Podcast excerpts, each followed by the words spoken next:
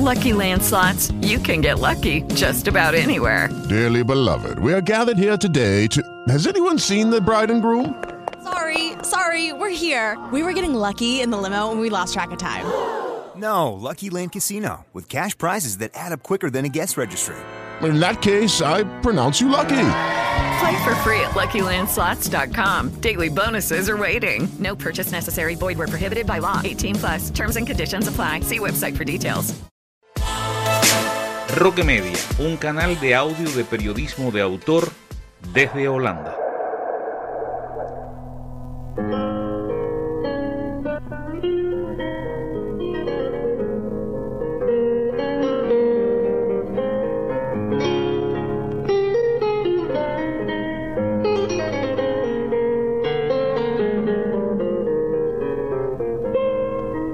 Fue en 1910, quizás en un atardecer, cuando Victoriano Miranda salió en busca de unos animales que se le habían extraviado en la falda de la loma El Ruiseñor. De tanto buscar, sus ojos tropezaron con unas rocas nunca vistas por él, que le llamaron la atención por su brillo y color.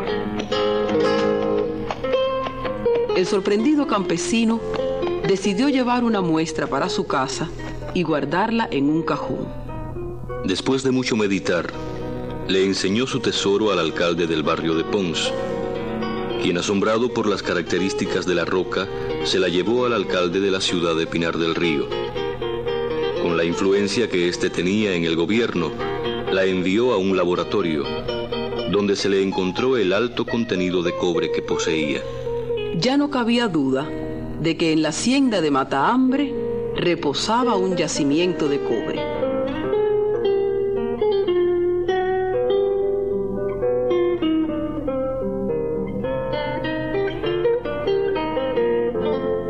Nivel 43.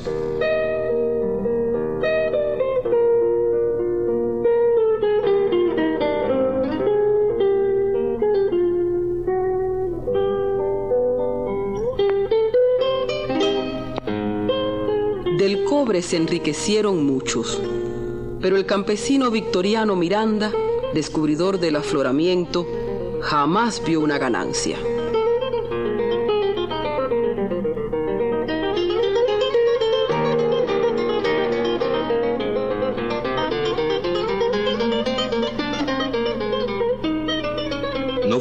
Después de tres años del hallazgo que comenzaron los trabajos de explotación en la loma El Ruiseñor. Como en Cuba por esa época no había tradición minera, trajeron desde España un grupo de contratados compuestos por gallegos, asturianos y andaluces. Así comienza a formarse una población que se enriqueció con norteamericanos, chinos, algunos europeos y los cubanos, que en sus inicios tuvieron pocas posibilidades de trabajo en la mina. En ese entonces aquí el cubano no tenía mucho ajo. Aquí. Nosotros como cubanos no, no era difícil entrar. De cada 10, un, un 1% o un 2 era el cubano que había aquí. Después más tarde pues ya se fue mezclando tantos cubanos y unos iban ayudando a los otros y ya iban entrando y a, a pesar que la administración era cubana, los dueños de la mina eran cubanos hasta el año 21 y al año 22 entró una compañía americana aquí que ya esa luego nos apretó bastante, bastante, bastante. A partir de la toma de posesión del American Metal, comenzaron los trabajos a gran escala. Esta compañía modernizó el sistema de explotación y la consecuente mecanización de los medios de producción. Pero el trabajo de los obreros era cada vez más peligroso. No había higiene ninguna, no había seguridad personal así ninguna se trabajaba con un sombrero de guano, una gorra, un cartucho de papel, un par de espargatas, un, zapato, a, la, a, lo que usted tuviera, porque ellos no tenían protección para el trabajador ninguno. Entonces, si usted tenía un par de espalgatas, con eso iba. Y si tenía un par de zapatos regular, con eso iba. Y si tenía un gorro de papel, con eso bajaba. Entonces, en ese entonces, aquí los hombres se lastimaban mucho. Entonces aquí la silicosia esa que tan dañina con, para el cuerpo humano, en ese entonces se producía mucho, porque se trabajaba en seco. Usted llegaba a un real si era una, una bola de polvo. El agua que usted iba a tomar había que llevarle en cubo. Hasta usted va renando en seco, por mucho que la tapara siempre le caían muchas partículas. Ese mineral le, se, le, se le aloja en los pulmones. Aquí murió mucho hombre de tuberculosis, de silicosia, que es casi parecida. Tuberculosis, la silicosia es de neumonía. Cogía un catarro ahí, un catarro que se le declaraba y no había escapatoria. Entonces médico, había un solo médico para miles y miles y miles de, de personas, para los trabajadores y, el, y la comarca aquí entera, ¿entiendes? La necesidad creciente de fuerza de trabajo trajo consigo mayor participación de los cubanos en el quehacer minero. La adquisición de esa fuerza de trabajo fue cosa fácil para la compañía, ya que el único centro industrial que existía en todos los alrededores era Matahambre. Precisamente aquí había una puerta ahí, que habíamos como 300 compañeros buscando trabajo, porque es que no había trabajo. Y era duro encontrar trabajar aquí, la verdad es esa. No es solo trabajar, sino conseguir el trabajo. Porque había una situación grave y donde único se podía trabajar era aquí. Además de eso, la, el sistema de vida de antes era muy duro, porque es que no tenía trabajo donde trabajar. Y donde único había trabajo aquí era en Matambre. De todas formas, aquí, el trabajador que cogía trabajo aquí, era un sacrificio grande, porque te llevaban a prueba seis meses, que era duro, a ver si es verdad que tú servías o no. Entonces, pues, nosotros eh, tenemos, que, tenemos que ser buenos por, por la necesidad. Eh, fueras más fuerte o más flojo de físicamente, pero había que servir de todas formas. Aprovechándose de la disponibilidad de hombres y la urgencia de salario que tenían, las jornadas bajo mina eran prolongadas. Yo fui a trabajar, yo, con un contratista. El contratista me puso 1.25 de sueldo, a echar mineral para los carros. Entonces me dijo, mira, si tú trabajas bastante, yo te subo. Entonces yo le trabajaba a la par de otros que ganaban más que yo. Le dije, ¿qué hubo? Me dijeron, te voy a pagar unos 50. En la tarea eran 10 carros. Yo le sacaba hasta 15. Le dije, ¿me tiene que pagar más? No, que... Entonces había más contratistas. Yo me quise pasar para otro. Entonces él me subió a uno a unos 75, 25 kilos más. Al fin, el contratista, el sueldo normal era 1.25, 1.25 y 1.25 son 2.50. Usted tiene un hombre que le trabaja por dos y le da 2.25, le, le está tumbando 25, 25 centavos diarios también. ¿eh? Usted bajaba, salía de su casa de noche y entraba de noche para su casa. Eso sí que no le quede duda. En ese entonces no, no se conocía eso de 8 horas ni nada. Al romperse ahí como de sol a sol, 12 horas. En la década del 30 comenzaron las luchas sindicales. Aquí vino el Partido Socialista Popular y nos favoreció mucho, principalmente Aquí estuvo el compañero Lázaro Peña que luchó incansablemente aquí y nos sostuvo aquí. Luchó, mire, usted ve aquella loma que se ve allá arriba. Allá, allá, allá. Allí dio una asamblea. Allí dio una asamblea porque llegó aquí, a este pueblo, y el americano le dijo que como que era negro aquí no podía dar una asamblea entre el pueblo este y lo votó y nos separó ahí y nos dijo, ustedes me siguen y le sí, sí, pues para Pinillo vamos. Y se subió en la loma calle y la votó, y, votó una clase de asamblea allí que se secó el guano. Entonces, los buenos compañeros de este pueblo, de nosotros mismos, fueron allí escondiéndose y con unas listas tomando los nombres de que les pareció. Le tomaron lista, nombre allí como a 300 en aquella asamblea. Esa asamblea se terminó allí como a las 6 de la tarde. Y a las 12 de la noche estaban votados todo el mundo, despedido todo el mundo. Eso fue, ese fue uno de los panoramas tristes, tristes aquí.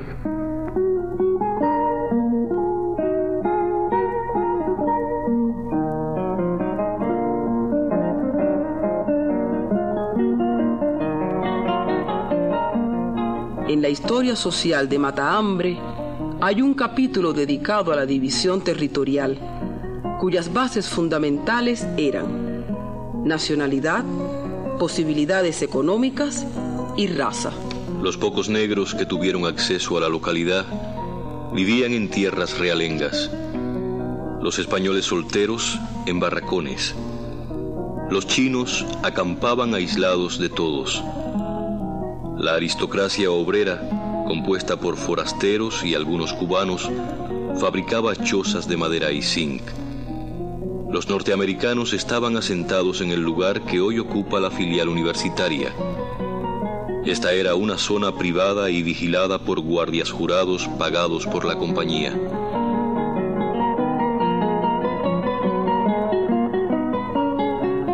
Este era un pueblo, esto era esto se nombraba una finca privada. A ellos no les gustaba mucho la familia aquí, les, gustaba ver el hombre solo para quitarlo cuando les topara.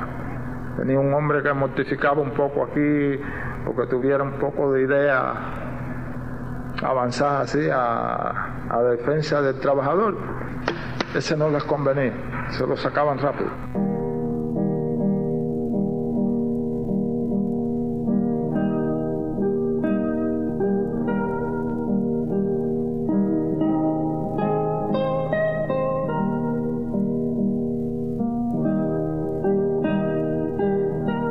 En la década del 40, Matahambre cambió de dueño. La aparición de nuevos y grandes cuerpos de minerales, cuando se creía que ya la mina no daba más, trajo un desarrollo tecnológico. Se instalaron nuevos winches de tracción que funcionaban por fuerzas neumáticas y una serie de equipos que agilizaban la extracción del cobre. Estas inversiones trajeron consigo la reposición de los trabajadores que habían sido despedidos cuando el posible desmantelamiento de la mina. Además, otros hombres de la zona se presentaron con cartas de recomendación del politiquero de turno y de los amigos de la compañía. Los que no tenían quienes sacaran las caras por ellos se sometían a una inspección en la que se valoraban las condiciones físicas, estatura y fortaleza.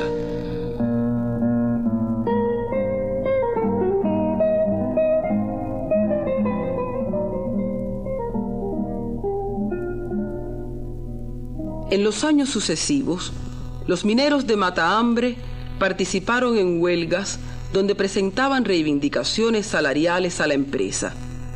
Muchas fueron las actividades insurreccionales en apoyo al movimiento 26 de julio en que dieron su aporte. Se dice que la mayoría de las bombas que sonaron en Pinar del Río salieron de las manos de los mineros. También se vieron enrolados en importantes luchas sindicales. Y la historia de esta mina fue una historia de lucha. El minero siempre fue intransigente con, con, con la explotación que siempre existió como compañía americana y después compañías que respondían, como es lógico, a, a, los gobiernos esto que sufrió el país por muchos años. Aquí pues no era fácil cuando los mineros se ponían en una huelga, iban a una huelga, pues no era fácil traer a otro grupo de trabajadores a trabajar por ellos, porque no es igual en otro centro de trabajo, ¿no? A lo mejor hay un chofer que se para y se busca otro chofer, pero no es lo mismo traer a 200 mineros que nunca más han bajado por el pozo de trabajar. Por eso siempre el, el, minero luchó y, y, a veces pues había, había que oírlo en su, en su lucha. Lucky Land Casino asking people what's the weirdest place you've gotten lucky. Lucky? In line at the deli, I guess. Aha, in my dentist's office. More than once, actually. Do I have to say? Yes, you do. In the car before my kids' PTA meeting. Really? Yes. Excuse me, what's the weirdest place you've gotten lucky? I never win and tell. Well, there you have it. You can get lucky anywhere playing at LuckyLandSlots.com. Play for free right now. Are you feeling lucky? No purchase necessary. Void where prohibited by law. 18 plus. Terms and conditions apply. See website for details.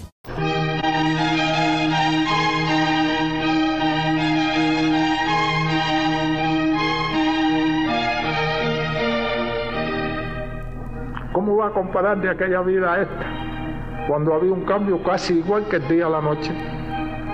Es tan grande como el día y la noche. Antes estamos viviendo en lo oscuro y hoy estamos viviendo en lo claro. Porque esto ha sido fantástico.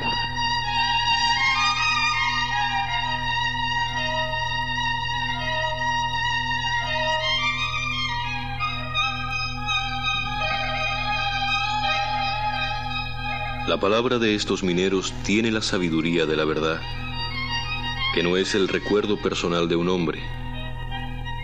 Ellos cuentan la historia frente a una mina nueva, que aunque armada con hierros de otros tiempos, se ha sabido vestir de presente.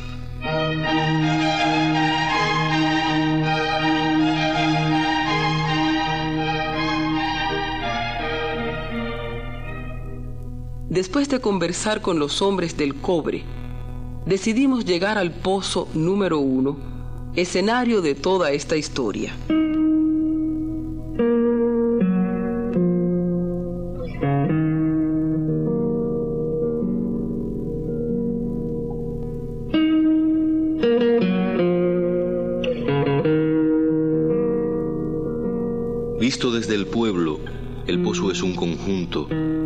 En el que se destaca una torre formada de listones gigantes de metal opaco que aparenta ser negro. En la base se ensancha. De esta armazón sale una cuerda gruesa que se controla desde el winche. Otra cuerda se pierde por encima de las elevaciones para recorrer unos cuantos kilómetros hasta llegar a Santa Lucía, que es donde se lava el cobre.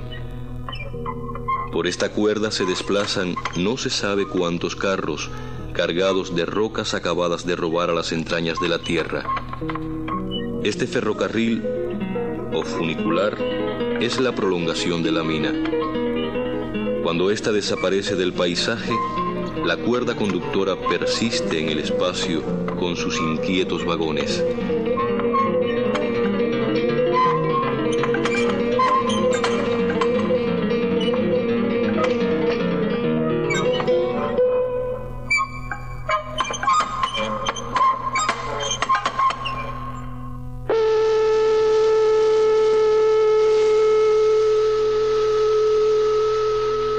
El aviso del cambio de turno llama a los mineros a la boca del pozo, un grupo numeroso de hombres se sitúa en la explanada, donde se abren paso los raíles de línea que se enmarañan frente a los elevadores o jaulas, que es como los llaman ellos.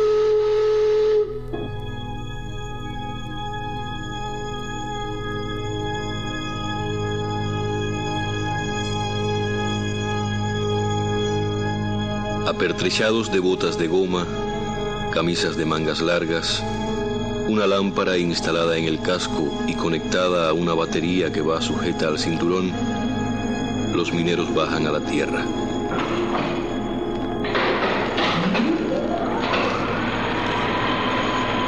En el trayecto aumenta la humedad y la temperatura. y los oídos van marcando como instrumentos de precisión la diferencia de presión. El interior de una mina es como un edificio de apartamentos. Cada cierta distancia, la jaula deja atrás un pabellón. La ropa empieza a mojarse mucho antes de llegar al puesto de trabajo, pues mientras se desciende, una lluvia constante intenta enfriar los cuerpos que comenzaron a someterse a más de 36 grados centígrados de temperatura.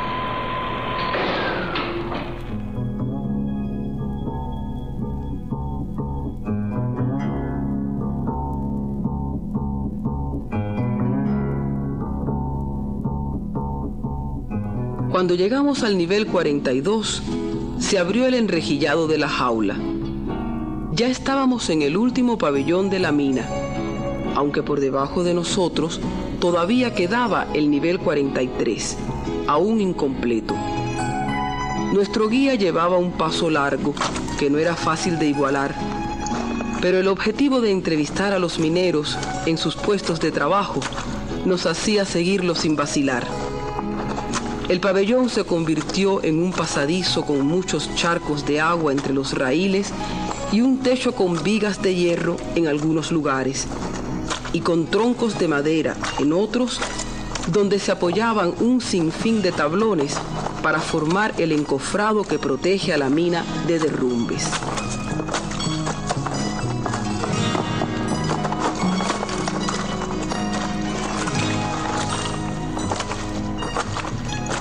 A medida que nos intrincábamos más, la temperatura y nuestras ropas completamente mojadas ya nos refrescaban el calor que nos hacía sudar como nunca antes.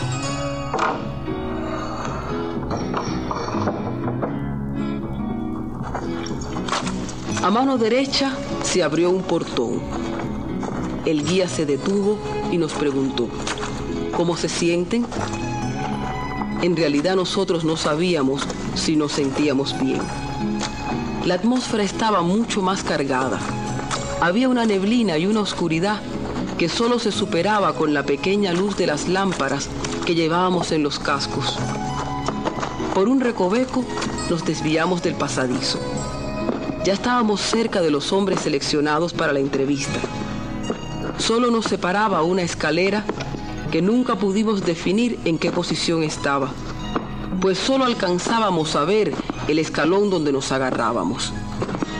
Las botas se afincaban para descender por un plano inclinado. Allá abajo se sentía la conversación de tres obreros que no esperaban visita. Ellos son los hombres de primera línea que se enfrentan de tú por tú con el macizo rocoso. Sus instrumentos, a juzgar por el sonido indefenso que producen, solo acarician a la muralla que tienen que desmoronar. El área de trabajo no pasa de 3 metros cuadrados, protegidos por unos horcones acabados de ser colocados por ellos para proteger su pequeño y peligroso mundo laboral.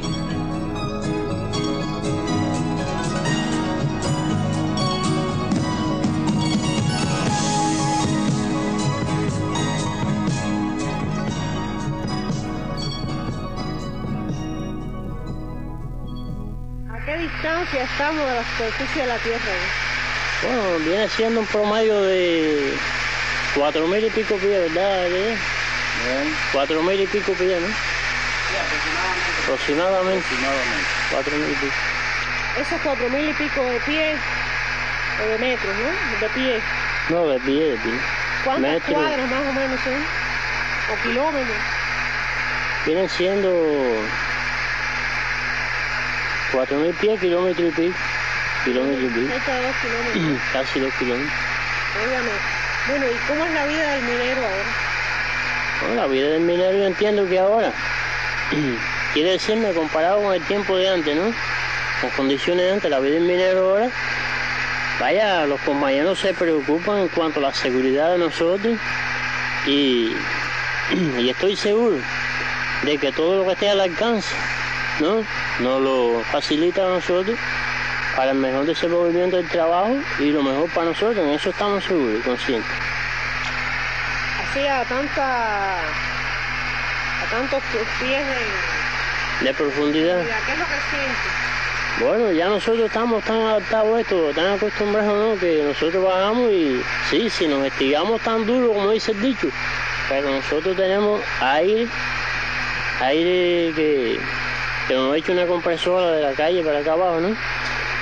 Entonces más o menos con eso, cuando uno se siente un poco botado, pues refresca un poquito y continúa el trabajo. Pero este, este sudor que usted tiene es constante. Sí, sí, esto es constante aquí hasta la- las 6 horas, hasta, vaya, a menos que no se ve, que se ponga ante el aire y refresca un poquito, ya le digo, cuando uno se siente un poco botado, refresca un poquito y continúa el trabajo. Y esto de trabajar así en oscuridad completa, ¿no es muy incómodo también?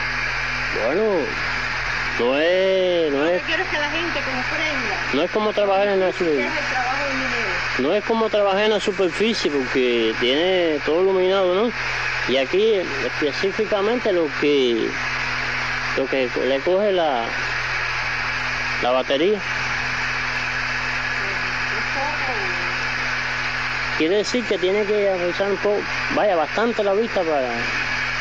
Llega una un tiempo que si a mano viene tiene que hasta usar espejuelos, porque de verdad que... Mira, aquí nunca hay quien se adapte. A lo malo no hay quien se adapte. Pero nosotros, como que lo sentimos revolucionario y conscientes del nuevo proceso, nosotros lo que queremos es hacer más y más y más y más. Porque cada vez que nosotros sentimos allá que están aportando horas voluntarias y esto y lo otro, y miles de pesos por allí y miles de pesos por aquí, pues nosotros queremos sangrearlo, pero demasiado, haciendo un esfuerzo el más grande para nosotros hacerlo también, para que salga lo de nosotros también hacia adelante. Estamos claros en eso, nosotros estamos claros en eso. Bueno, aquí lo que se siente es mucho calor. Era yo mismo ahorita rato, si no me refresco me caigo. No me sientes el habla tomar. Porque desde que llegamos esto fue sin aflojar ahí, ahí, ahí, ahí. Mira la hora que es, nosotros nos hemos parado entre el aire en todo eso. Y cuando ustedes se sienten agotados, ¿qué, qué sienten? ¿Qué, qué Un agotamiento que no hay piernas, ni estómago tampoco. Pero no importa, ¿Y entonces qué es lo que hacen para recuperarse? nos paramos delante del aire. Cogemos aire, lo refrescamos un poquito y volvemos a empezar de nuevo. Bueno, miren, el trabajo de aquí es un poco difícil, pero en eh, como se ve, ¿no? Se ve desde ese punto de vista, pero para nosotros no es difícil porque para nosotros estamos adaptados a realizarlo y nos sentimos contentos. De verdad que nosotros trabajar aquí es igual que trabajar, por ejemplo, un obrero en una industria, eh, un chofer en un taxi, etcétera, ¿no? Eso, nosotros nos sentimos muy contentos de trabajar aquí, estamos dispuestos a trabajar aquí el tiempo que dure esta mina y el día que se nos termine la misma, ir para otra mina del país si es necesario. ¿Cuál es el orgullo más grande de usted como minero? Bueno, el orgullo más grande mío como minero es que mi frente salga por, eh, por encima de los demás. Más toneladas, más todo y salir, eh, por ejemplo, a cumplir un 120, un 125 por encima, para después cuerear los otros arriba en 36. Cuerearlos para que aprieten la caña igual que la estoy apretando yo. Eso es lo que digo.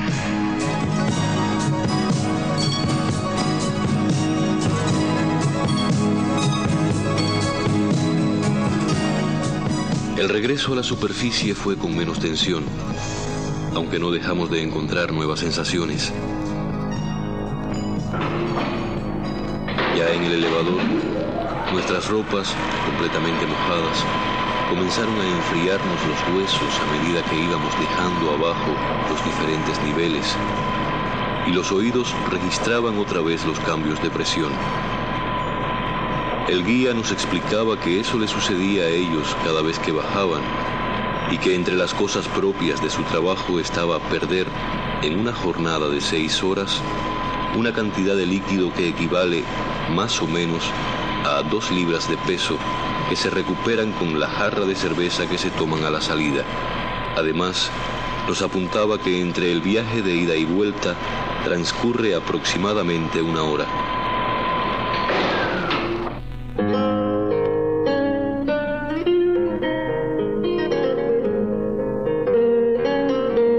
Cuando llegamos al aire libre, otro elevador descargaba un vagón lleno de rocas. Tres hombres se nos acercaron para preguntarnos cómo nos sentíamos. Sin percatarnos de que eran aquellos que entrevistamos en las mismas entrañas del cobre, los hombres de primera línea, hicimos un alarde de bienestar y les respondimos, sin problemas. Pero cuando nos dimos cuenta de que eran ellos, que aquellos rostros frescos eran los que habíamos visto con la luz de nuestras lámparas, comprendimos que bajo Mina los hombres son distintos. Nos dimos un apretón de manos y salimos turbados, con el corazón lleno de admiración por aquellos mineros que esperaban en la boca del pozo el cambio de turno.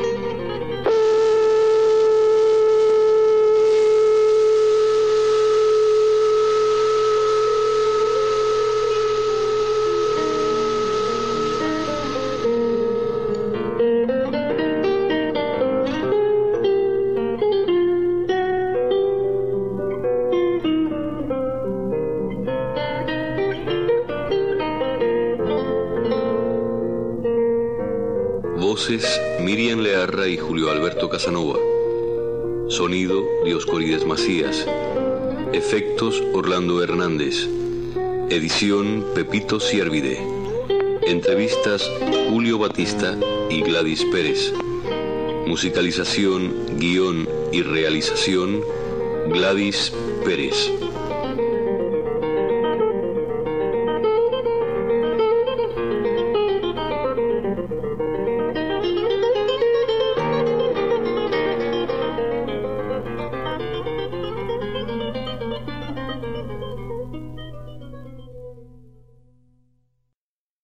Hello, it is Ryan, and I was on a flight the other day playing one of my favorite social spin slot games on chumbacasino.com. I looked over the person sitting next to me, and you know what they were doing?